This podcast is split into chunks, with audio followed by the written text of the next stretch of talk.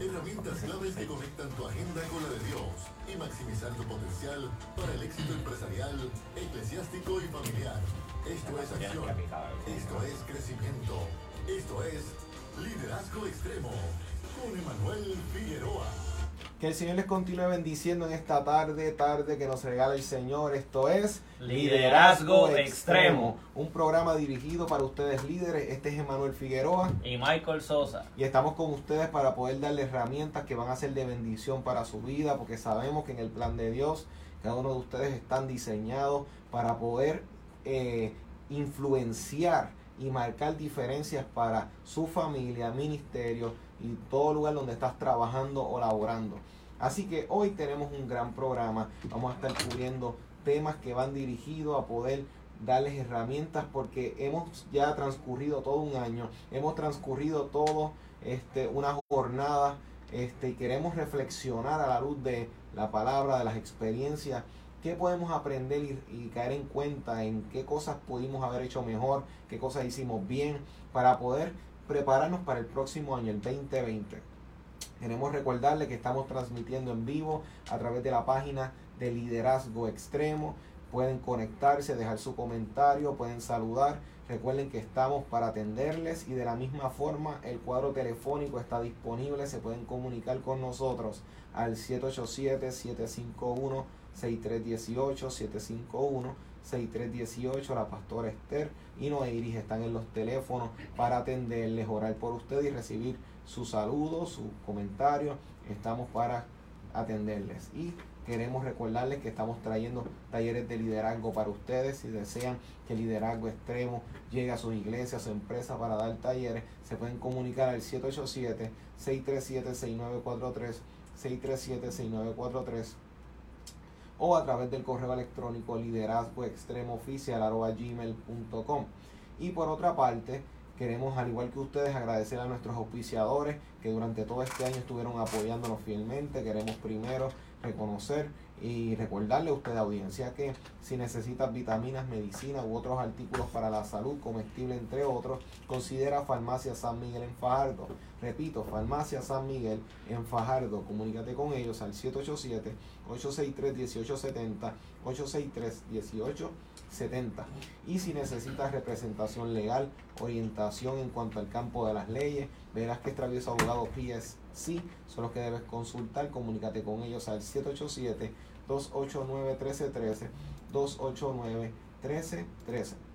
Así que, sin más preámbulo, Michael y yo vamos a estar cubriendo en el día de hoy lo que es reflexionando sobre lo alcanzado durante el año. Una palabra muy linda. Sí, ¿verdad? Porque, fíjate, Michael, cuando se habla de reflexionar, eh, uno llevando esto en el micro, en el diario vivir, cuando uno, después de un largo día de trabajo, donde uno estuvo tomando muchas decisiones, donde uno estuvo interactuando con personas, uno llega al punto en donde cuando se acuesta a dormir, uno empieza como que a reflexionar. Muchas veces cómo fue el día, qué cosas dije, qué no dije, qué hice, qué no hice, esto lo hice bien, esto lo hice no. Y muchas veces como que esquivamos ese proceso cuando son cosas que tal vez no se dieron de la mejor forma o no son del agrado de uno o fue una experiencia negativa. Uno como que trata de no darle mucho casco, a veces hasta divulgarlas o conversarlas, sea con la esposa, sea con los amigos. A veces cuando son cosas que no le gustaron a uno, como que uno no quiere hablar como, y, y, lo, y quieres decirlo, pero no quieres abundar mucho, como que pasar la página. Y esto, en este espacio queremos reflexionar sobre lo, lo que pasó durante el año y cómo podemos aprender para mejorar. Exacto. La palabra, cuando hablamos de reflexionar, hay personas que, que hay personas que lo hacen constantemente y ni tan siquiera se dan cuenta. Porque para yo poder entonces, uno tiene que conocer el concepto para poder entonces dominarlo. Claro. Y, y pues cuando hablamos de reflexión tiene que ver con profundizar en ciertos pensamientos, meditar en ciertas cosas que han ocurrido. Cierto. Yo recuerdo que yo estaba leyendo eh, de este famoso autor de Rick Warren, el pastor. Ah, Rick Warren. Y él hablaba, en, en, de hecho el libro tenía que ver con liderazgo, y él hablaba de lo siguiente. Eh, usted sabe preocuparse, usted sabe entonces reflexionar. La palabra que él utiliza en ese caso es meditar, lo cual tengo que subrayar, cuando hablamos aquí de meditación no estamos hablando de la definición o de la práctica que enseña el mundo. No estamos hablando de la parte mundana, de, de limpiarte la mente, eh, tenerla vacía, lo que sea. Estamos hablando de la parte bíblica. Y pues, a qué yo me refiero por esto, me refiero a preocuparse tiene que ver con pensar de cosas negativas, los problemas y las situaciones. Sin embargo, en este caso de reflexión se, se refiere a pensar de las cosas positivas, de lo que hay que hacer, de lo que nos queda de hacer, lo que hemos logrado, lo que hemos alcanzado, qué áreas puedo mejorar, qué áreas pues hay que dedicarle más tiempo, qué áreas que ya entiendes que se han perfeccionado bastante, se le disminuye un poco el tiempo para poner la atención en esta otra cosa, eh, qué, qué personas ahora puedo delegar porque están más preparadas. Cuando venimos, cuando venimos a ver la reflexión tiene que ver mucho con profundizar en esos pensamientos, lo que de hecho también entra la, la, la área de lo que viene siendo la metacondición, que viene siendo lo que, que es pensar de lo que ya ha sido pensado, es seguir profundizando en esos pensamientos, porque así, cuando venimos a ver, encontramos más de una solución a una situación, podemos encontrar que hay más de una puerta abierta para posibles alternativas para una empresa, para una iglesia, para la familia. Por eso es que es bien importante el ejercicio de reflexionar. Porque cuando tú profundizas en los pensamientos, te das cuenta que hay, cuando tú reflexionas, te das cuenta que hay más allá de lo que tú estabas pensando. Y eso es parte de lo que hoy pues queremos invitar a la audiencia porque es importante que pienses desde enero, o sea, hasta el día de hoy, ¿qué, ¿cuáles fueron tus decisiones? ¿Qué fueron los planes? Porque primero que todo, como dice Michael, o sea, tenemos que entrar en este proceso porque si no estamos destinados a repetir, o sea, los mismos errores cuando nos surjan nuevamente estas otras dinámicas similares a las que nos enfrentamos en este año. Y el que no conoce su historia está destinado a repetirla. Lamentablemente. Por eso es que uno tiene que examinar. Uno, uno puede reflexionar en cualquier parte del año. Eso es claro. Claro. Pero el momento cuando está terminando el año es un momento bien clave para uno pensar qué se logró qué no se logró y lo que no se logró, cómo podemos lograrlo. Yo tengo una filosofía, Manuel. Mm. Yo se la paso a todo el mundo. Lo que se hizo mal, se hace bien. Pero lo que se hizo bien, se mejora. No se cambia. Hay personas que, que, que lo que hacen bien, tuvieron un éxito. Ahora vamos a hacerlo de esta otra manera.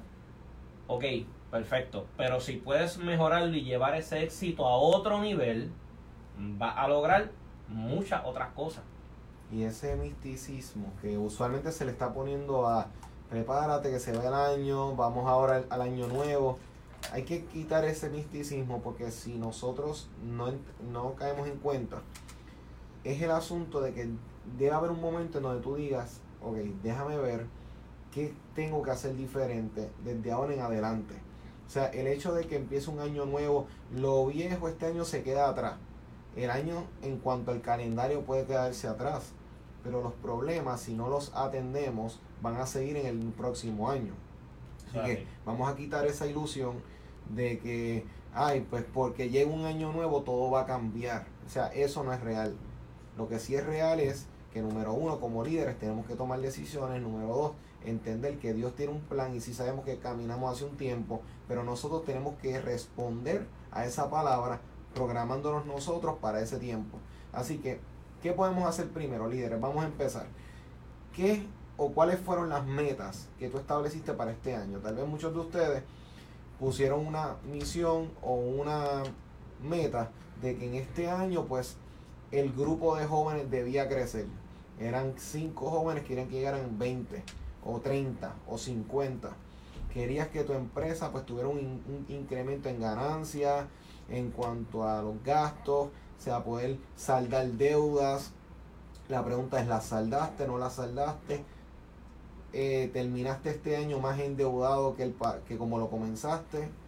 Este, emocionalmente, ¿cuáles eran tus metas? ¿Querías mejorar mejor en la salud? ¿Querías mejorar tu alimentación? ¿Querías tener más tiempo de calidad con tu familia, en cuanto a lo ministerial, querías incrementar tu intimidad con Dios, tu tiempo de oración, tu tiempo de búsqueda, querías leer más la Biblia, te quisiste leer la Biblia en un año, este, mi respeto al que lo haya hecho. Yo, yo lo hice, pero no en un año, o sea, me tomó más tiempo. O sea, pero el que lo haya logrado, amén. Yo por poco lo logro, pero cuando no llega al libro de las crónicas, papá, esos primeros 11 capítulos están... No, no, no, eh, no es, eh, está, muchos nombres, muchos no, nombres. de verdad que sí, te lo digo. Muchos nombres y que también el detalle no es ir tan rápido, sino deleitarse, porque a veces, Exactamente. o sea, estamos en la costumbre de, porque yo me lea esto rápido, voy a profundizar en eso, no es real. O sea, a veces hay capítulos que tocan una fibra de nuestro ser que tenemos que dedicarle más de un día repitiendo y, releyendo sobre el mismo. O sea, eh, tenemos que romper también esa mentalidad de querer hacer mucho en menos tiempo, no siempre es lo mejor. No, y yendo por esa línea que acabas de mencionar, aplicando al liderazgo, hay metas que las establecemos desde que empieza el año para lograr durante el año y luego nos damos cuenta que el tiempo que requería X o Y cosas se extiende. Hay cosas que durante el año van a pasar que no están en nuestro control. Sí. Uno establece un lo que llaman una fecha límite. Claro.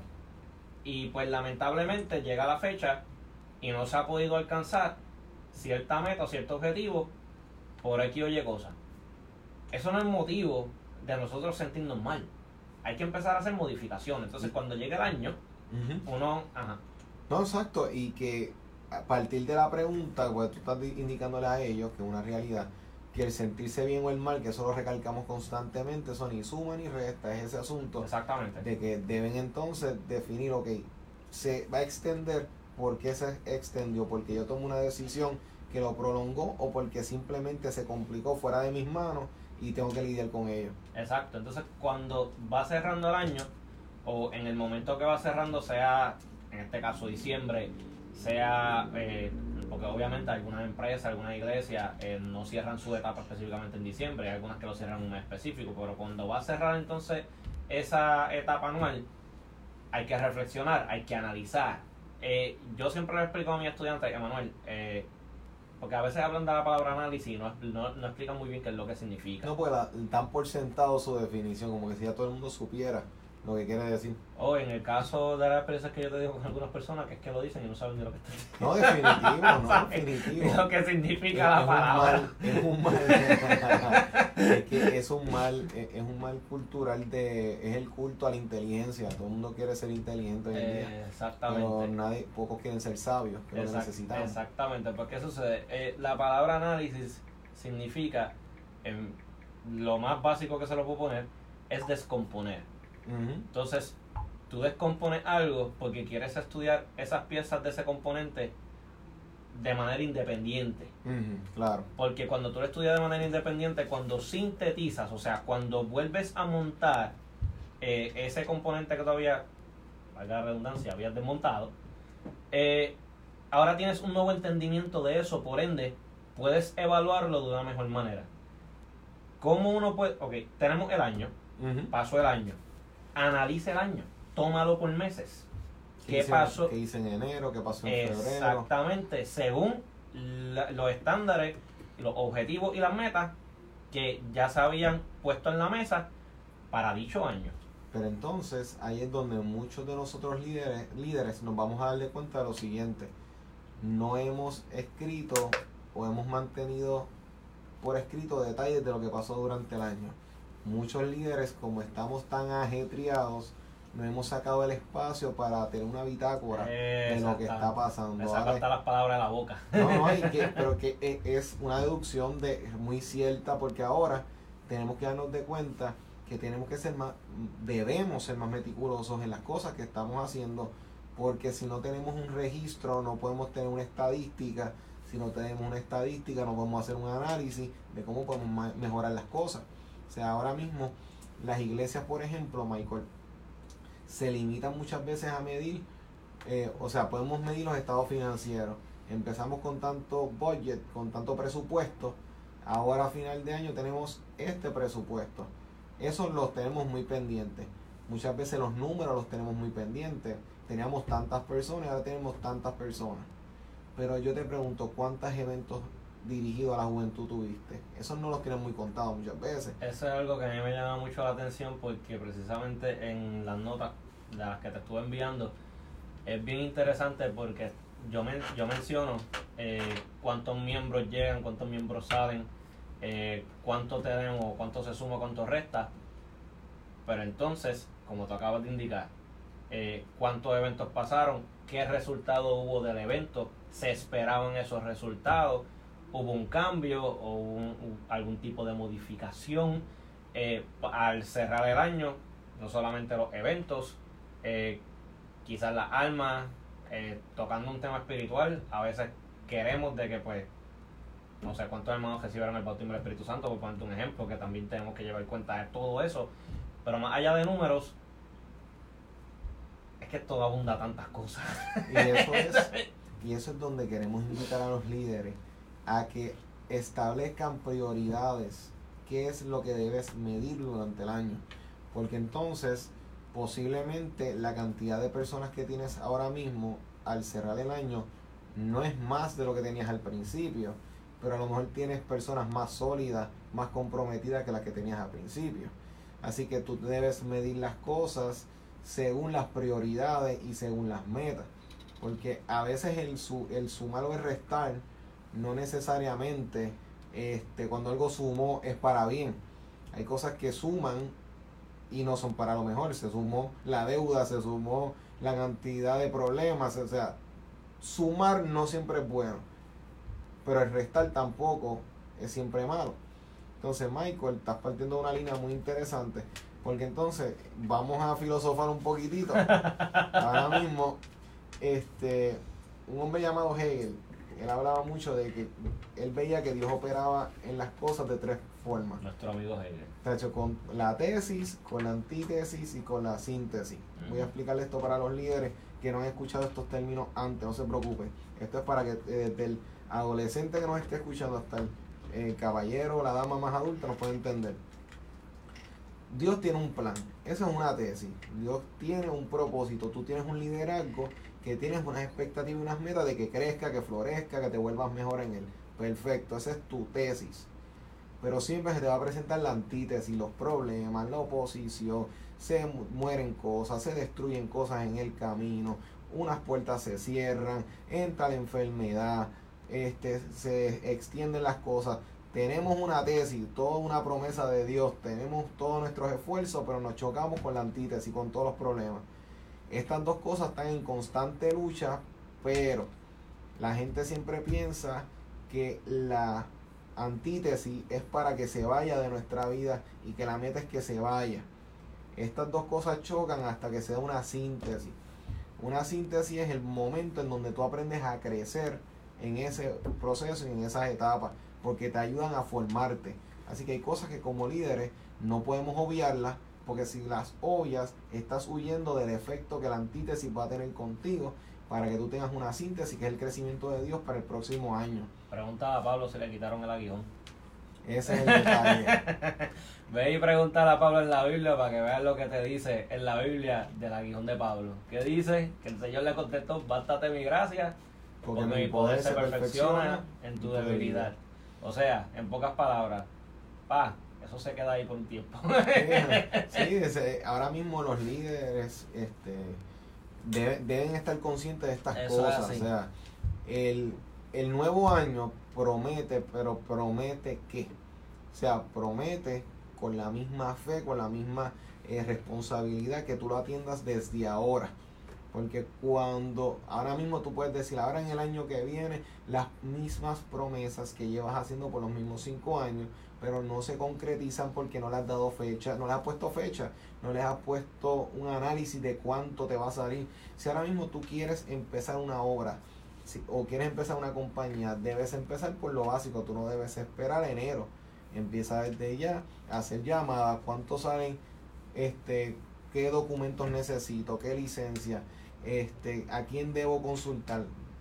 Empieza a moverte desde ya. Porque si tú esperas al mañana, estás cayendo en la trampa del mañana. El mañana en nuestro lenguaje se ha vuelto una trampa. Porque tú dices, lo voy a hacer mañana. Y llega mañana y que tú dices, mañana. Y sigues con el mañana y pues se te fue el año y no lo hiciste. O este, sigues este, moviendo, rodando o esperando que las cosas sucedan. Hay cosas en nuestra vida, líderes, que se van de nuestras manos. Por ende, no podemos nada más que hacer que esperar. Pero muchas cosas están al alcance de que empecemos poquito a poquito, como dijo Jesús, como un grano de mostaza. Nuestra fe debe ser como la de un grano de mostaza. Hay un error en esa interpretación. La gente dice, ah, porque si es chiquitita, como un grano de mostaza, es suficiente. No, eso no es lo que quería decir. Él dice que tu fe debe ser como este, la, la semilla, como la mostaza, que vas a creciendo, pues luego él dice que siendo la más pequeña, termina convirtiéndose en la más grande. Es que debes empezar con la porción que hay en ti, que posiblemente es pequeña, eso es bueno, pero debes ir creciendo. Si se queda chiquitita, no te va a servir de nada. Debes llevarla porque la fe es dinámica, tiene que estar en movimiento y en crecimiento y las cosas están a nuestro alcance, pero requieren del compromiso que uno tenga hacia ellas. Porque se ve bien lindo que tú tengas metas y objetivos eh, para cumplir durante el año, pero durante el año te desviaste. Tomaste otras decisiones que no estaban de acuerdo a, la, a las metas que estaban establecidas durante el año. Pues, ¿qué sucede? Eso requiere, primero que nada, para uno poder reflexionar sobre estas cosas y de lo que se alcanzó y no se alcanzó, uno tiene que estar consciente y aceptar la, realidad de lo que se alcanzó y lo que no se alcanzó. Por ende, como mencionaste ahorita, a lo mejor eh, de 10 jóvenes que tenían para alcanzar, hablando por ejemplo en la parte ministerial, en la parte eclesiástica, eh, alcanzaron 2 o 3 de 10 que, querían alcanzar. Poniendo una cifra pequeña, claro, pueden ser 30, 40. Claro, y hay eh, gente que están bregando con 100, 200. Exactamente. cada cual según la, tarea que tenga en la mano. Exactamente, es por, por poner un número al azar. ¿Qué sucede? Eh, este año tienes que reflexionar, volvemos a lo mismo. ¿Cómo, primero que nada, ¿cómo lo hicimos? ¿Cómo lo alcanzamos? ¿Qué pasó? ¿Qué, ¿Qué pudiese haber pasado? ¿Cómo lo podemos mejorar? Esa conversación es buena, que los líderes la lleven primero con su círculo cercano y luego entonces lo lleven con los equipos o con los grupos que tienen. Eh, Michael acaba de tocar un punto muy interesante porque esposo, debes hablar con tu esposa, esposa, debes hablar con tu esposo, o sea, los matrimonios deben hablar primero y luego involucrar a los hijos en la conversación después que ellos como adultos ya tienen la conversación. Pregúntale a tu hijo, a tu hija, cómo ellos perciben la dinámica en el hogar. O sea, a veces la, la opinión de ellos dentro de su inocencia, dentro de tal vez su, sus límites en esa etapa, a veces nos pueden decir cosas que no, no estamos obviando nosotros, igual en las iglesias los líderes deben empezar a escuchar, escucharse los unos a los otros y escuchar las opiniones que nos van a gustar y los que no. Porque hace que vamos a mejorar, porque a veces somos muy sensibles para las opiniones, pero también eh, somos sensibles por nuestras inseguridades. Porque nosotros como líderes debemos estar claros lo que, lo que somos capaces de hacer y aplaudirnos cuando las cosas estén bien, pero también saber que nos corrijan y tener el corazón enseñable en el proceso hablando de eso, ahorita estábamos tocando el tema de que usualmente estamos enfocados en los números. Eh, y ahora yendo por tu línea, complementándolo con lo otro, también está la parte de que los líderes, tanto en la empresa, tanto en lo eclesiástico, entre otros, no solamente estar pendiente al número, y ahora combinándolo con, con lo que dijo Manuel, es también estar pendiente quién está preparado ahora, quién no se pudo preparar, que este año lo podemos empujar para que llegue entonces al nivel que, requería. Los que ya se prepararon, a qué áreas ahora lo puedo, lo puedo mover para que él perfeccione estas otras áreas. Porque ayer yo estaba hablando con, los juveniles del liderazgo de Tito y de Timoteo. Mm. Ellos no nacieron como pastores y ya.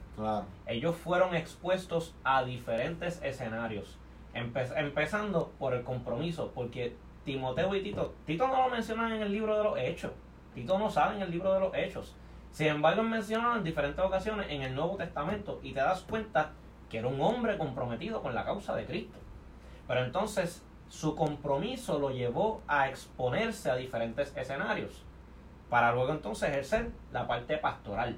Y en la parte pastoral te das cuenta que hubo momentos de reflexión. Lo estaré haciendo bien, lo estaré haciendo mal, ¿qué puedo mejorar? Por tal motivo tú ves que Pablo le escribe las cartas. Recuerda hacer esto, esto. Ya ahora tú tienes una guía. Entonces en esa guía, lo que tenemos en, una carta en este caso de Pablo, pero en el caso de nosotros que podemos tener una bitácora, podemos utilizar lo escrito para reflexionar.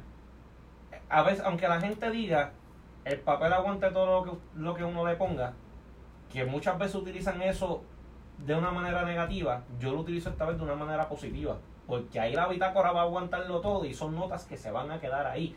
Que pueden pasar los años, tú lo vuelves a ojear, lo vuelves a analizar, lo vuelves a, a sintetizar y evaluar y puedes crear nuevos objetivos. Llegas al, cuando estás en el, ya varios años después, en un futuro, mira notas de, hace, de a lo mejor hace dos o tres años atrás. Esto se alcanzó y funcionó pero llegó un momento que le dimos pausa y ahora mismo necesitamos esta estrategia. ¿Me entiendes? Cuando venimos a ver, necesitamos. El escrito es importante. Es que las ideas se materializan este, en ese momento. Pero es cuando nos toca escribir, Michael, que es que nos damos de cuenta lo organizado o lo desorganizado que estamos. O sea, si ahora mismo yo le pido a un líder, el que nos esté escuchando, yo te voy a hacer un reto. Toma una hoja de papel partiendo de lo que Michael nos acaba de decir entonces, empieza a escribir cuáles son las metas para el próximo año. Te vas a dar cuenta que posiblemente vas a escribir la primera rápidamente. La segunda tal vez. Pero cuando llegues a la tercera te va a empezar a tomar un poquitito más de tiempo. Pero te vas a dar cuenta que todavía sabes que te faltan otras cosas por escribir. Y después vas a darte cuenta que la cuarta te va a tomar más tiempo. Trata de anotar por lo menos 6 o 7 te vas a darle cuenta cuando vayas por la sexta, sabes que hay que sacar más, pero no sabes. Eso va indicando nuestro orden de prioridades. Y eso, va dando, eso nos va a ayudar a nosotros a darnos de cuenta qué cosas le estamos prestando atención y cuáles no. Porque la que te escribes rápido es la que estás pendiente. Pero las que no es, las que te den más problemas son las que no estás contemplando diariamente. Y cuando no las contemplas diariamente es porque no tienes una disciplina en esos campos. Acuérdate que tú puedes ser excelente en tu lugar de trabajo. Tú puedes ser excelente cuando ponchas a tu hora de entrada y hasta la hora de salida tienes todo bien organizado. Pero tan pronto sales de ahí, posiblemente un día estuviste pendiente y llamaste a aquel familiar de cual tú te gusta comunicarte y ver cómo sigue. Cuatro días después no volviste a hablarle. O pasó una semana y no lo llamaste y tú dices en el final, en el fin de semana, ay, verdad, mi se oye, no, no, pasó una semana y no lo llamé. O sea, te vas dando de cuenta cómo lo primero, lo segundo y lo tercero va afectando tu dinámica completamente. Entonces, si tú quieres establecer hábitos nuevos, por ejemplo, en este año nuevo, hábitos nuevos requieren que tú tengas una disciplina constante. Los, hábitos no se van a crear, lo hago hoy, siete días después, no, o sea, después de los próximos siete días no, no hago más nada. No, no vas a crear un hábito jamás. O sea, requiere disciplina. Dominio propio. Dominio propio porque tu cuerpo se te va a oponer. Entonces, el dominio propio implica que mi cuerpo en momentos dados me va a decir a mí, no tengo ganas, no quiero. Ahora mismo no.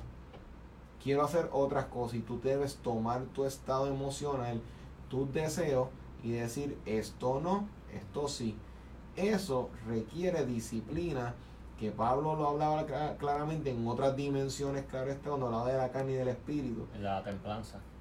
Por, exacto, porque estamos hablando de que hay una lucha entre lo que quiero hacer y, no lo, hago. Exactamente. Y lo que no quiero hacer y termino haciendo. Exactamente. Y es lo que nos va a pasar ahora. El líder reflexiona en este momento dónde se te dio esa dinámica en este año. ¿Qué tú dijiste? no lo quiero hacer, pero lo terminé haciendo. ¿Y qué quería hacer y no lo hice? Y anótalo. Hazle un proceso porque debes, como decía Michael, escribirlo. Porque si no, lo estás obviando.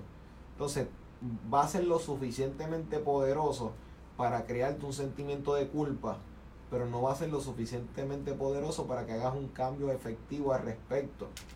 O sea, debes manejar tus emociones porque si no las emociones lo que te van a hacer es ponerte más peso y si no las manejas te terminas enfermando emocionalmente. Si yo te dijera ahora mismo, Michael, cuántos líderes están ahora mismo agotados emocionalmente. y, fíjate, y más que, que, el asunto físico, todo el mundo ahora mismo, los que son maestros, estamos, estamos cuadrando los finales, los que estamos trabajando en oficina, estamos en el ajetreo, cuadrando todas las cosas, todo el mundo se quiere ir de receso. Pero vamos a hacer una pausa. Todo el mundo estamos en ese ajetreo físico, que tal vez hasta un cierto punto mental también, porque uno se agota. Pero la pregunta es, emocionalmente como líder, ¿cómo te sientes? O sea, debes hacerte esa pregunta porque este año posiblemente cogiste muchos cantazos, eh, muchos golpes, mucho lo que llamamos acá, este, tomaste muchos muchos eventos de, que te traumaron emocionalmente, gente que estaba no está, este, fuentes de ingresos con las que contabas cuando empezaste ya no están. Es, eso todo va tener un efecto en ti. Y si no lo tienes presente, el hecho que lo ignores no quiere decir que no te está afectando. Es, es bueno que pongas la lupa ahora mismo en esos puntos y ver dónde tú estás ahora mismo y ver cómo puedes mejorar. Exacto, hay que, hay que meditar en esos puntos porque hay muchas, de hecho hay muchas cosas por las cuales podemos, y si seguimos abundando, no, esto no, no, acabamos. Pero nos damos cuenta de algo, Manuel. La mente es un arma bien potente. Por ende, hay que utilizarla de manera efectiva.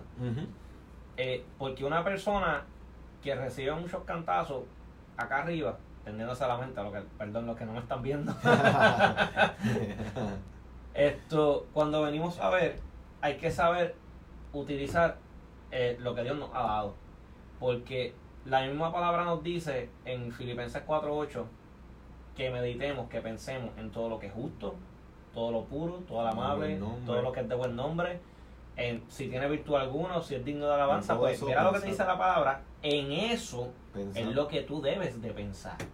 Entonces, ¿qué te quiere decir ese versículo? Que alinees, que pongas en órbita tus pensamientos. Te está dando la clave en las cosas que debes de pensar en las cosas que debes de meditar. ¿Usted sabe preocuparse? Felicidades, sabe entonces también meditar. No piense en lo malo, piensa en lo positivo.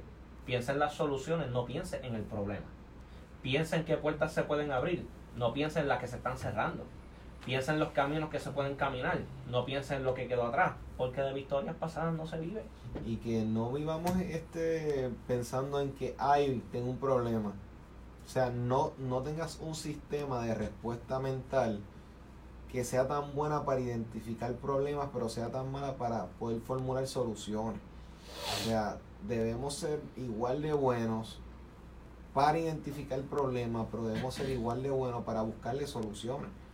El detalle es que nos podemos sumergir en ansiedad, este, en depresión, si nosotros no tenemos la capacidad de cuando, ok, identifico el problema, ay bendito, ay de mí, ay, ¿por qué esto? ¿Por qué siempre conmigo? Eso, es ese proceso, ese espacio, si lo vas a permitir, ponle límite. No te quedes ahí. O sea, ventilaste, ok, ventilaste. Ok, ya sabes que eso está. Por más vueltas que le des, no, va a seguir eh, estando ahí. ¿Cómo lo vas a solucionar? Esa es la parte que debemos entrenar. Esa parte de que si yo quiero alcanzar este próximo año, aquello que no logré en este, debo ver qué yo hice en este año y tengo que tener la valentía para sentarme a analizar porque es incómodo. Porque ahora mismo cuando tú piensas tal vez, cuando se da una, un evento donde debes dar una respuesta inmediata y no das la mejor respuesta. Después cuando se acabó el evento estás pensando, si hubiese dicho esto hubiese sido mejor, si hubiese dicho aquello era mejor.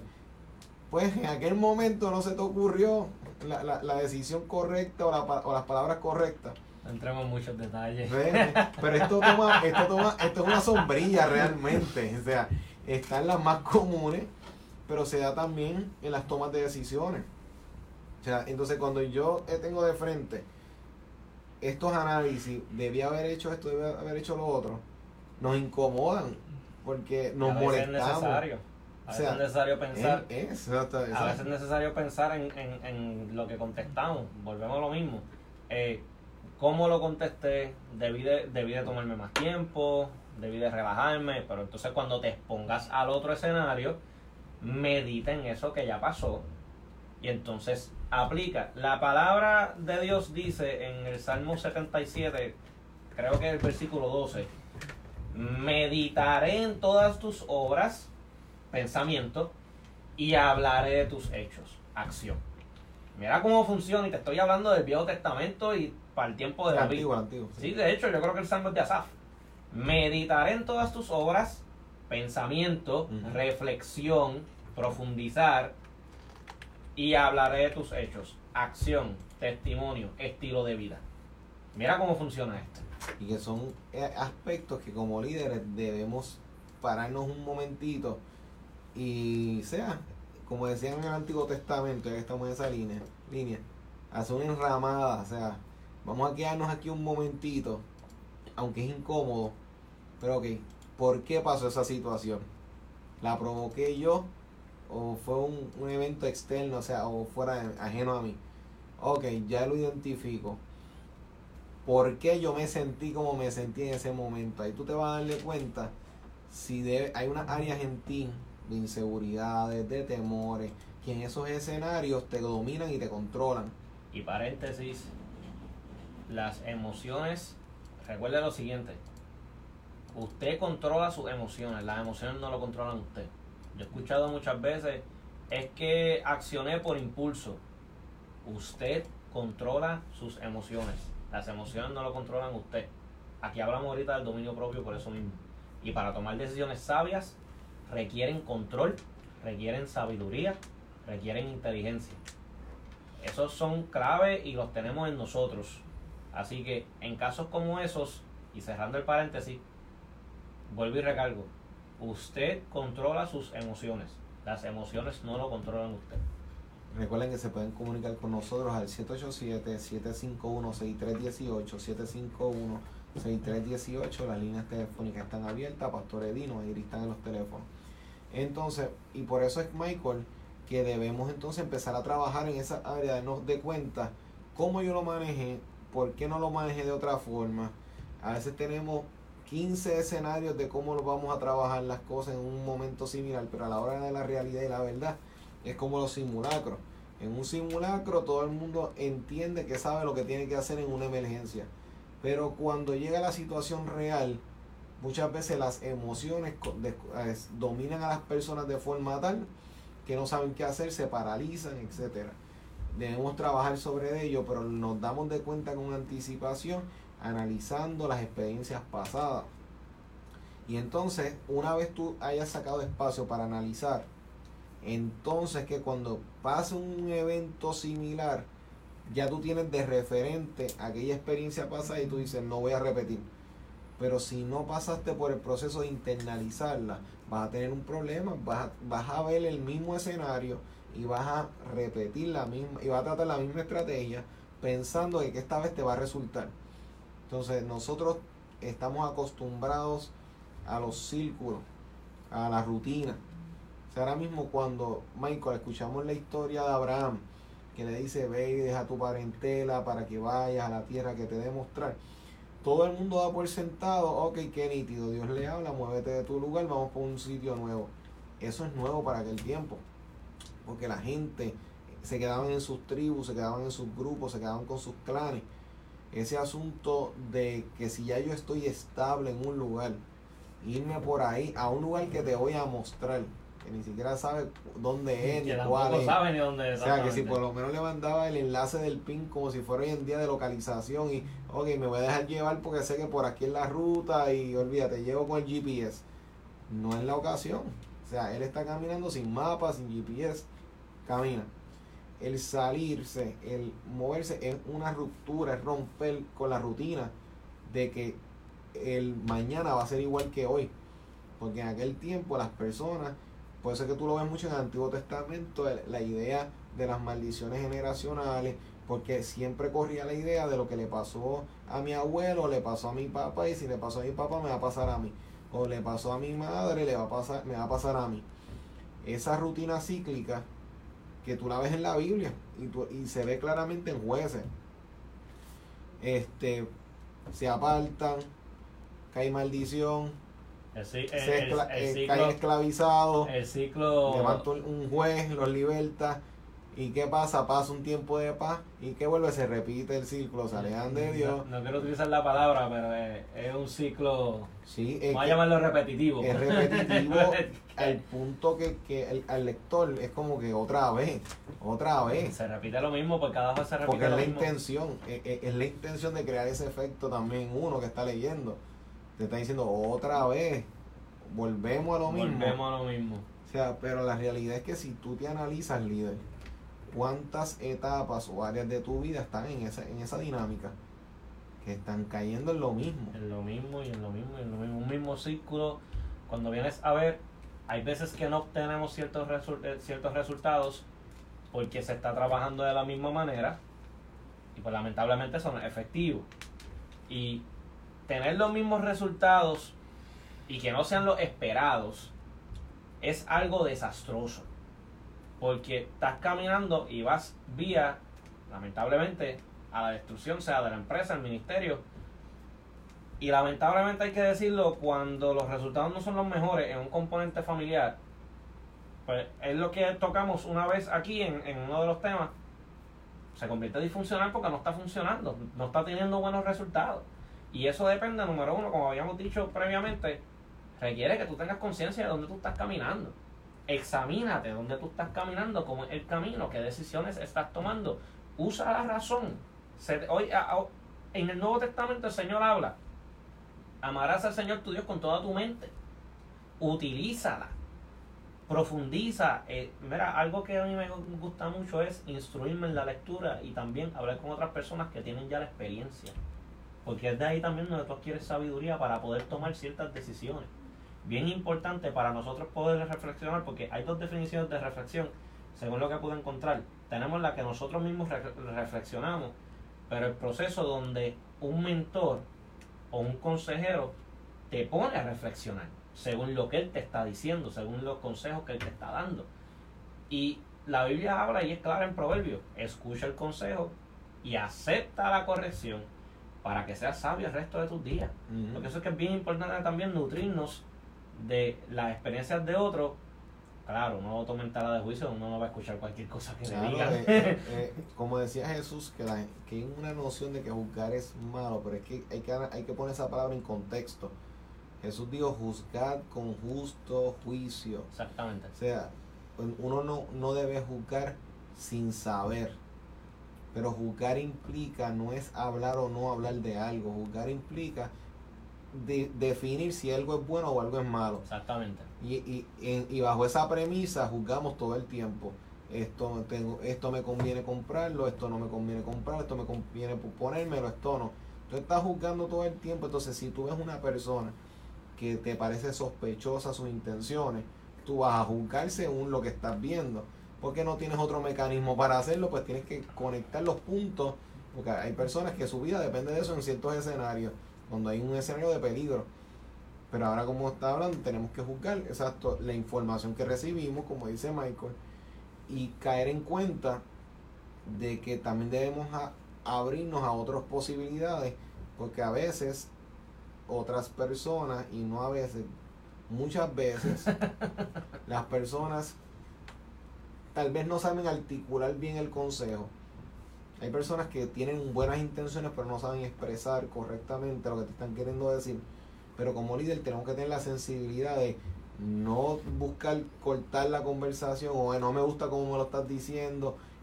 Pausa, para un momentito, vamos a bajar el ego y vamos a tratar de entender lo que nos están queriendo decir. Después trabajamos la otra parte, mira, dilo de esta forma mejor, porque esta parte no me gustó como lo diste, pero primero trata de entender lo que te están queriendo decir, porque a veces las personas, y gran parte de las veces están viendo cosas que tú no ves. O sea, porque nosotros sí, por estar dentro del liderazgo, sabemos cosas que la gente no sabe. Eso, eso, es, eso, es, Eso es claro. eso es básico, eso es, eso es lógico.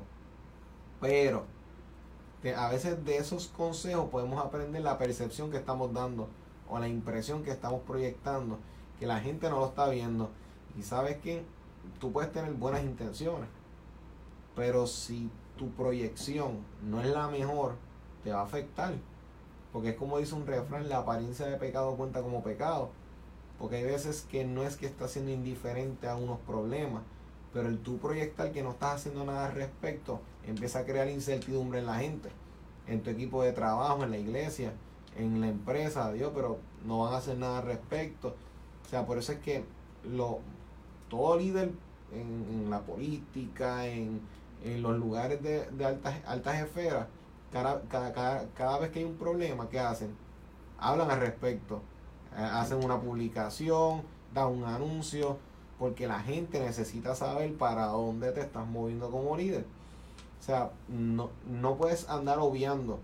Este, si en el año pasado obviaste muchas cosas, es un buen año para que ahora tú tomes y atiendas las cosas que están pendientes. Exactamente.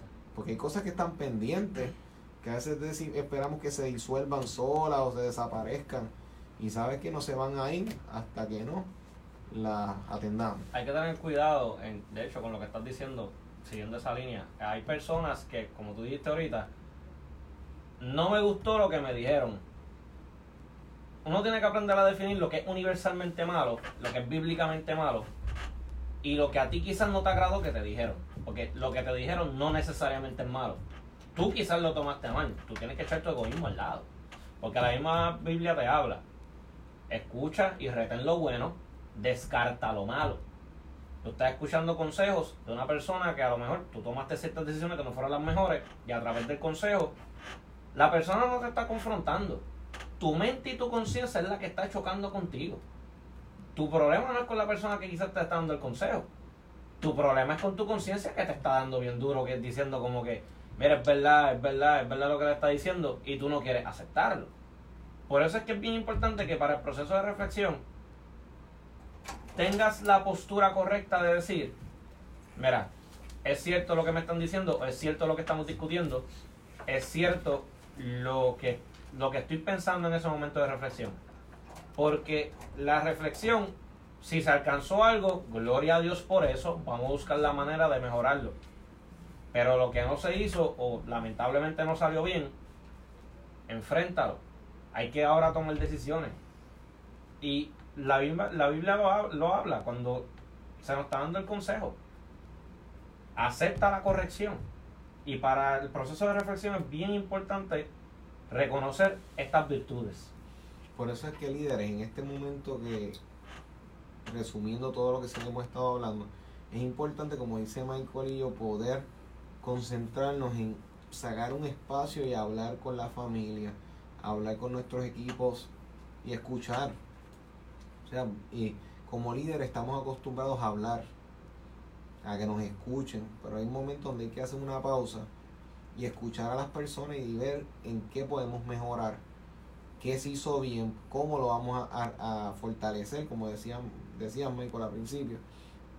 Por eso es que líderes, vamos a sacar estos espacios porque si no caemos en un círculo vicioso y lo que queremos es progresar, queremos crecer, queremos avanzar, pues entonces vamos a delinear qué vamos a hacer para este próximo año.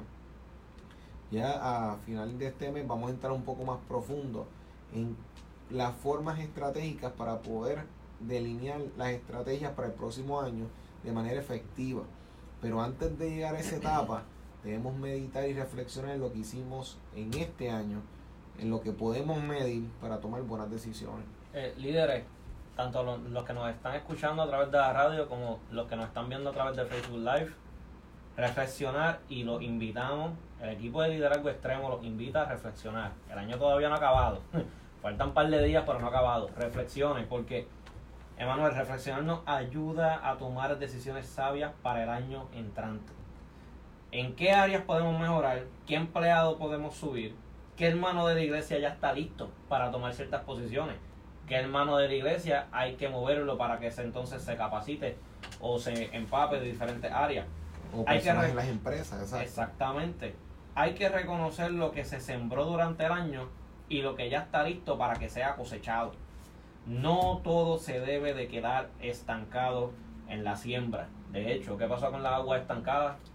Pues ahora mismo apestan y, y son muertas. Exactamente. Así que como el árbol empieza en la semilla, así también empecemos nosotros y los demás, incluso nuestros sueños y metas. Pero para alcanzarlo todo, hay que reflexionar. Por tal razón, hay que reflexionar y, reconocer en qué áreas y facetas están mis miembros de la iglesia, mis empleados, mis familiares, etc. Recordemos siempre que Dios nos invita a profundizar en nuestros pensamientos en acorde a lo que dice su palabra, siendo Él siempre el centro y guía de nosotros. Recuerde, si no están sus pensamientos centrados, no va a tener una buena reflexión, no va a tener buenos resultados, porque no tener pensamientos alineados y enfrentarse a ciertas cosas implica a que te puedes quemar, te puede dar una depresión, puedes tomar malas decisiones y eso puede seguir también llevando al abismo. Así que limpie su mente, céntrelo, filtrelo a través de la palabra, piense, lea bien Filipenses 4.8 y otros tipos de versículos de la Biblia que tienen que ver con la paz del Señor. Tenga paz, reflexione y tome buenas decisiones. Amén. Así que con eso vamos a concluir en el día de hoy. Sé que esto será un tema que luego se, siempre se va a ir sobre de él cada cierto tiempo, pero recuerden líderes, vamos a poner manos a la obra. Eh, María se comunicó con nosotros en el día de hoy. Este, pidió oración por ella y por sus hermanos por enfermedad. Adela felicita el programa. Pido oración por ella y por eh, esposo y familia. Seguro que sí, Adela, y muchas gracias. gracias. Eh, Lilian Pantoja, tremendo tema. Dios les continúe bendiciendo este, y les dé más unción. Muchas gracias, Lilian. Queremos también agradecer a las personas que se están comentando en las redes. Me están haciendo señas de que muchas personas están comentando. Este, así que vamos a orar. Este, vamos a invitar este, a que podamos entrar todo el mundo en comunión en esto. Padre, gracias te damos por tu bondad, por tu amor, por tu misericordia. Te pedimos por estas personas que se han comunicado, las personas que se están comunicando en las redes. Te pedimos, Señor, que tú toques las mentes, toques los corazones, para que puedan, Señor, tomar decisiones sabias, para que no caigan en la ilusión de un nuevo año sin tomar responsabilidad del presente. Por favor, dirige el proceso de reflexión, dirige el proceso de toma de decisiones. Padre, ayúdale a cada hombre, a cada mujer, Padre, a poder ser mejores líderes, Padre, en los próximos días y en el próximo año. Te pedimos que nos ayudes a todos a ser más efectivos y que estas personas que están pasando enfermedades sana, provee, interven, irrumpen su realidad para que vean tu amor y tu bondad. Gracias Señor por tu intervención que por fe sabemos que está hecho en Cristo Jesús. Amén. Amén. Así que Michael, muchas gracias. Gracias, Manuel. Estamos más que contentos, recordándole a las personas que el próximo sábado estamos en el mismo horario de 3 a 4 a través de tu favorita, Redentor 104.1 FM.